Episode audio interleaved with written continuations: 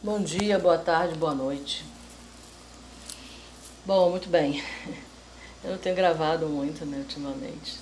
Diário de Observadora. Estou fazendo muitas gravações. Agora eu comecei aí o estudo do calendário maia, que estou empolgadíssima, né? Fazendo esse podcast.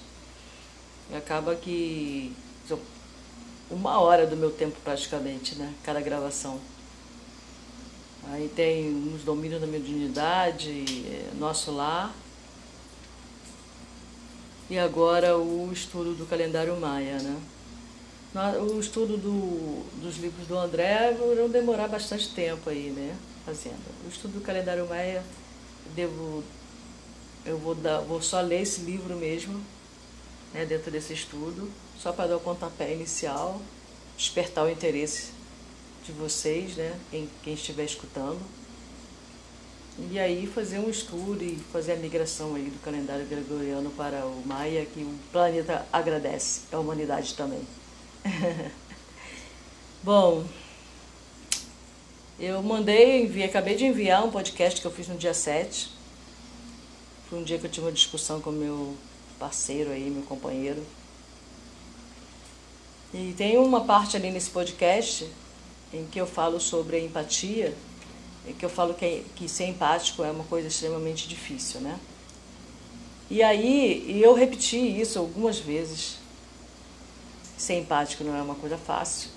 Inclusive, eu confesso que eu nasci com esse dom e que eu amaldiçoei esse dom. No, no podcast Questão. E aí eu falo que é muito difícil né, no, no, no podcast, porque é muito difícil você encontrar empatia nas outras pessoas. Porque ser empático é uma coisa, não é só. Para você ser empático, você tem que entrar no mundo do outro, sabe? Você tem que entrar na cabeça do outro. Sem absorver isso para você, né? Detalhe.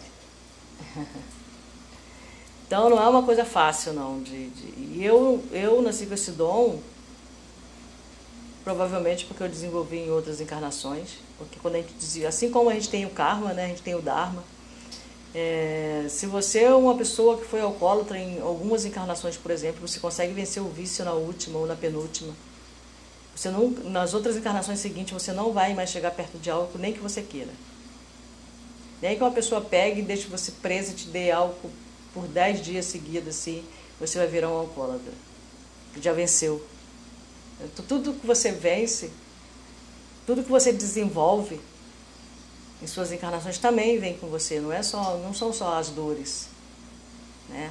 não são só as falências. As conquistas também, né? Vem como apoio, vem como ajuda, né? Vem ali firme.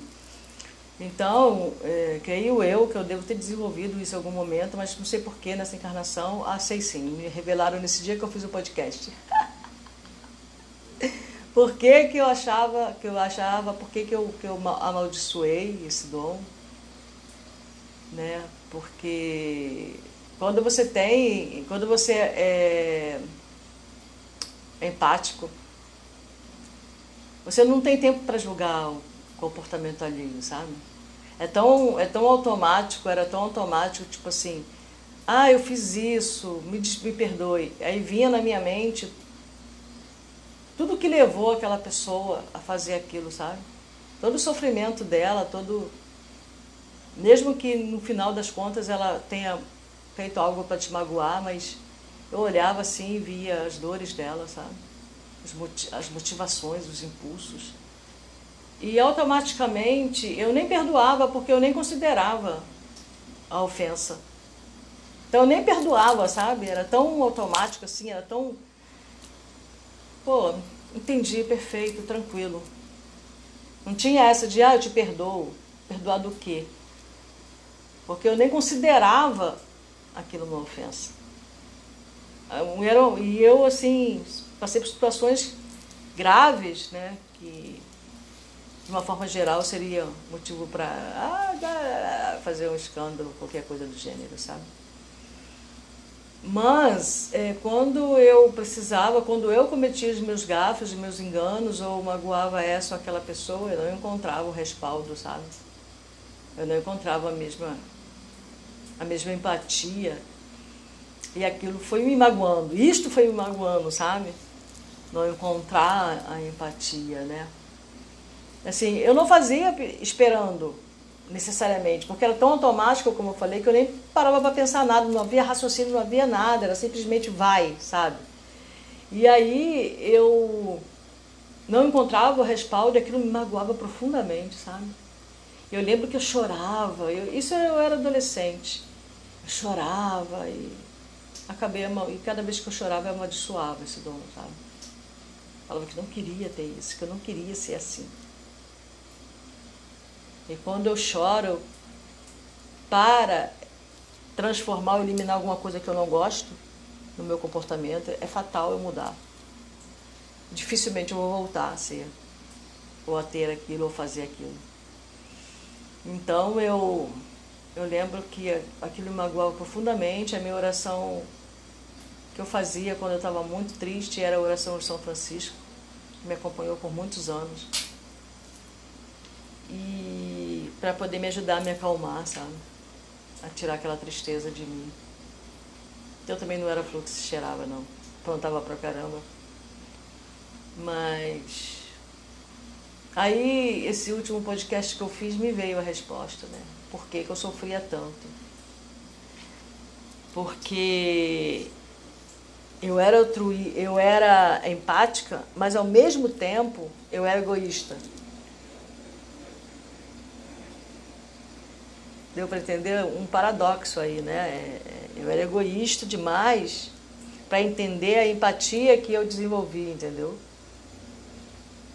Ao mesmo tempo, quer dizer, como é que uma pessoa empática pode ser egoísta, né? Porque uma pessoa empática, ela tem que desenvolver também o altruísmo. E eu não era uma pessoa altruísta, não nesta encarnação, né? Não sei o que, que deu ruim aí do processo. Que meu egoísmo, né, é... batia de frente com a minha empatia. E aí eu sofria. Ao passo que se eu fosse altruísta, nossa, seria maravilhoso eu abençoaria esse dom, né? Na realidade. Mas aí, como eu tinha, ou tenho essa sombra, né, egoísta, veja bem, é... Ah, então você é uma pessoa egoísta, né? É, até a minha.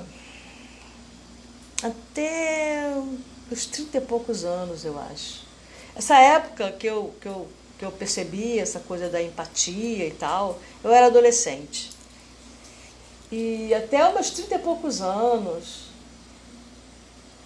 com 40 e poucos anos que eu fui perceber o egoísmo em mim, você ter uma ideia. É, porque eu estou sempre procurando a mim mesma, né? Daí o título observadora. Estou sempre procurando a mim mesma. E eu lembro que eu tomei uma atitude por volta de uns 30 e poucos anos que afetou muitas vidas, sabe? minha escolha não foi feliz. Não foi feliz para mim, não foi feliz para as pessoas à minha volta, óbvio. Se não foi feliz para mim, afeta todo, toda uma dinâmica, afeta todo.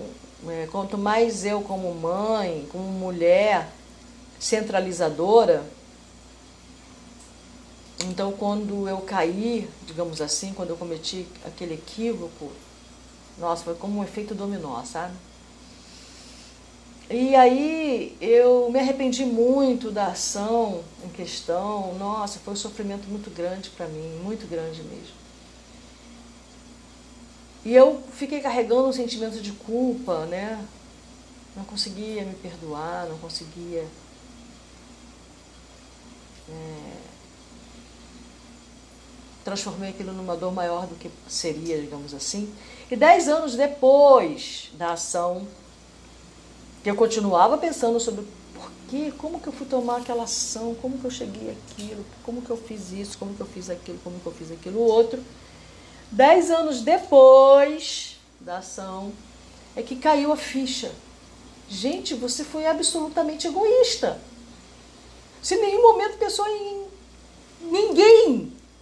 Se nenhum momento parou a pensar, não, se eu fizer isso aqui vai afetar fulano, ciclano, beltrano. Não, você só pensou no que afetaria você. Nossa, aquilo foi um choque para mim. Nossa. Falei, caraca. Agora eu entendi. Mas isso ao mesmo tempo é libertador você reconhecer a sua sombra, sabe? Por quê? Porque quando você entende a sua sombra, você entende que você foi cegado, porque assim, o ego da gente, ele cega a gente de tal forma que não vai ter nenhum cristão na face da terra que vai mostrar para você o que você está fazendo é egoísta. Por exemplo, você está sendo egoísta. Você está tão cega pelo egoísmo que você não vai conseguir ver. Não adianta, pode vir Jesus e falar, você está sendo egoísta. Você não vai acreditar. Porque você está cego, você está completamente cego, você está completamente dominado por aquele, por aquele sentimento, por aquele. Se é que se pode chamar por aquela emoção, sei lá. Enfim. Não adianta, você está cego. Você vai e, e, aquilo vai dirigir a sua vida, sabe? Ela vai dirigir a sua escolha. Você vai pensar que você está escolhendo, né? Ah, eu sou livre para escolher, eu tenho livre arbítrio. Só que você está sendo guiada. E entender isso na sua vida é um prêmio, sabe? Não é um motivo para você se envergonhar, não. Não é um motivo para você se achar uma criatura ruim, sabe? É um prêmio você entender não a ação, né, que é horrível, mas é um prêmio você entender isso, você compreender como que funciona essa sombra. Porque aí o que acontece? A partir do momento que eu entendi que eu fui totalmente dominada pelo egoísmo, em nenhum momento eu pensei em qualquer pessoa no planeta além de mim mesma, eu revivi essa emoção. Quando eu entendi, eu revivi a emoção, sabe? Eu revivi o sentimento.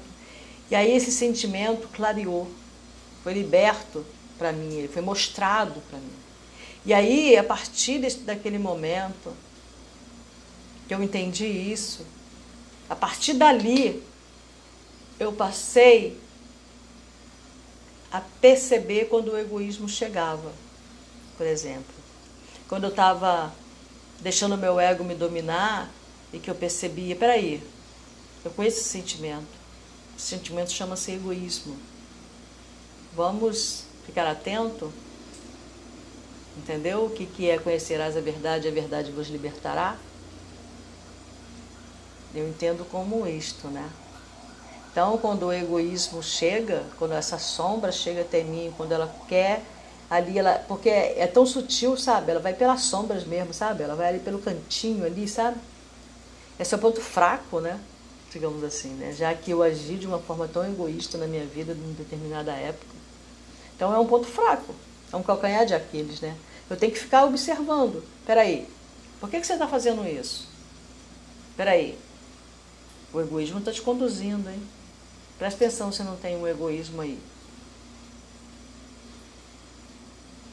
E quando você presta atenção, ele já está se instalando, sabe? Ele já está se instalando. Quando você chega a prestar atenção, ele já está se instalando.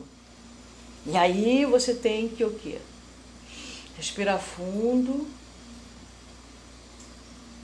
e fazer ele passar por você sem entrar em você. Você chama-se vigiar e orar. É a hora que você faz uma oração, você reconheceu que está sendo egoísta. Não vamos fazer drama. Não vamos nos sentir a pior criatura do mundo. Simplesmente, peraí, você continuar nesse caminho, você vai se arrepender. Porque você está começando a se deixar envolver pelo sentimento do egoísmo. Entendeu como funciona isso? É uma coisa maravilhosa, gente. Você poder olhar para suas sombras, você poder reconhecer o, o, que te motivou a fazer uma coisa que você abominou, né? Uma coisa que não foi legal. Mas o que me motivou aquela coisa, né? O que está por trás daquela ação? Assim como eu posso ser empática com outro ser humano, eu preciso ser empática comigo. É o primeiro passo de recuperar o meu dom, né? É eu ser empática comigo mesma. Não me julgando, porque o empático ele não julga. Então eu não me julgando já é um grande passo nessa direção, né? E você reconhecer aonde você errou. Quais os passos que te levaram à ação final. É maravilhoso. Também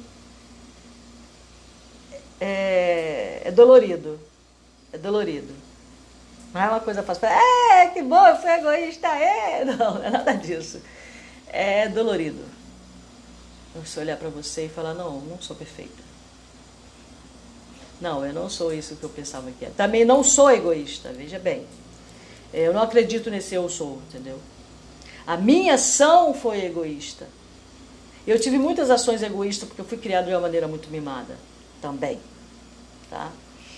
Então, a minha ação, tudo foi muito voltado para mim, na minha vida. Então, a minha ação foi egoísta. Eu tive várias ações baseadas no egoísmo, mas isso não significa que eu sou egoísta. No meu pote não existe um rótulo chamado egoísmo. Eu não tenho rótulo. Eu cometi ações cegada pelo egoísmo, baseada pelo egoísmo inerente a todo ser humano. Quer reconheça, quer não reconheça. E aí eu estava no estado egoístico. Veja bem, isso não significa que eu seja. Porque se eu tomar para mim a ideia de que eu sou, aí, amigo, um abraço, né? Aí, aí você já está tomado, está dominado. não, eu cometi ação egoísta, mas eu não sou egoísta.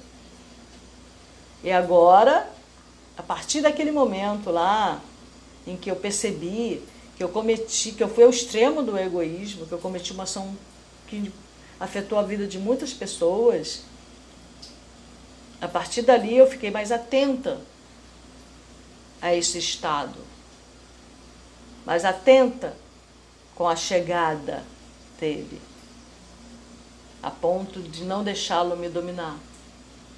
Entendeu? Isso é que é você aprender a lidar com a sua sombra. O egoísmo, sua sombra. O orgulho, arrogância, preconceitos e por aí vai, né? É, Estou dando um exemplo, né, baseado numa vivência minha. E é isso. Então, é o que eu tenho para hoje. Louvado seja Deus, para sempre seja louvado e que a verdade sempre nos liberte.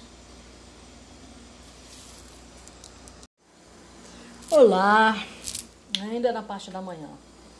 Voltei.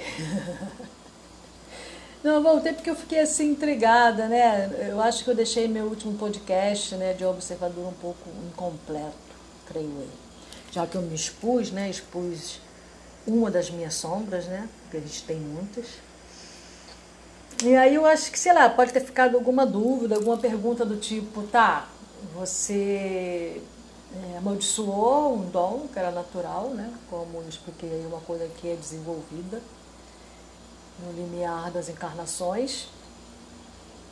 Porque, em contrapartida, a sua sombra chamada egoísmo também era muito forte. Muito bem. É, um dom é um dom, desenvolvido, desenvolvido, não tem como você fugir dele. Né? Como eu falei, né, eu não consegui encontrar o respaldo em outras pessoas, porque ao meu redor não tinha muita gente. Aliás, esse dom da empatia ele é muito mal entendido, né? Porque na realidade é você realmente se colocar no lugar do outro.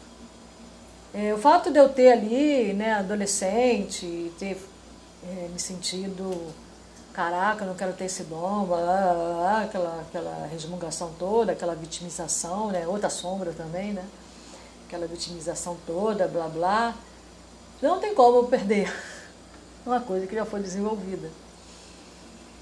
Então, com o advento, né, é, pelo o novo caminho que eu entrei aí do xamanismo, né, fazendo aí chá da huasca, fazendo rapé, e sananga, e cambô, etc., sapito. Todos os instrumentos que eu puder que eu puder usar para ajudar-me nesse caminho, né? Até que eu caminhe por mim mesma, sim, livremente, né? Eu preciso ainda acessar né, esses instrumentos, mas graças a Deus que eu tenho esses instrumentos na minha vida. Mas, é, então, acessando e usando esses instrumentos, esse dom está mais iminente, digamos assim, né? Por exemplo, vou dar um exemplo. Outro dia desse eu estava aqui, né, as pessoas que estão me ouvindo que não fazem o rapé, dificilmente vai entender o que eu estou dizendo, mas é, eu vou explicar assim mesmo. Porque quando a gente não vive uma situação é meio difícil a gente entender. A gente, a gente começa a entender qualquer coisa quando a gente começa a viver mesmo isso, né? Digamos assim. A vivência é que dá, traz a sabedoria, que traz o entendimento real, né? Enquanto a gente não vive aquilo, a gente só toma conhecimento, só recebe a informação.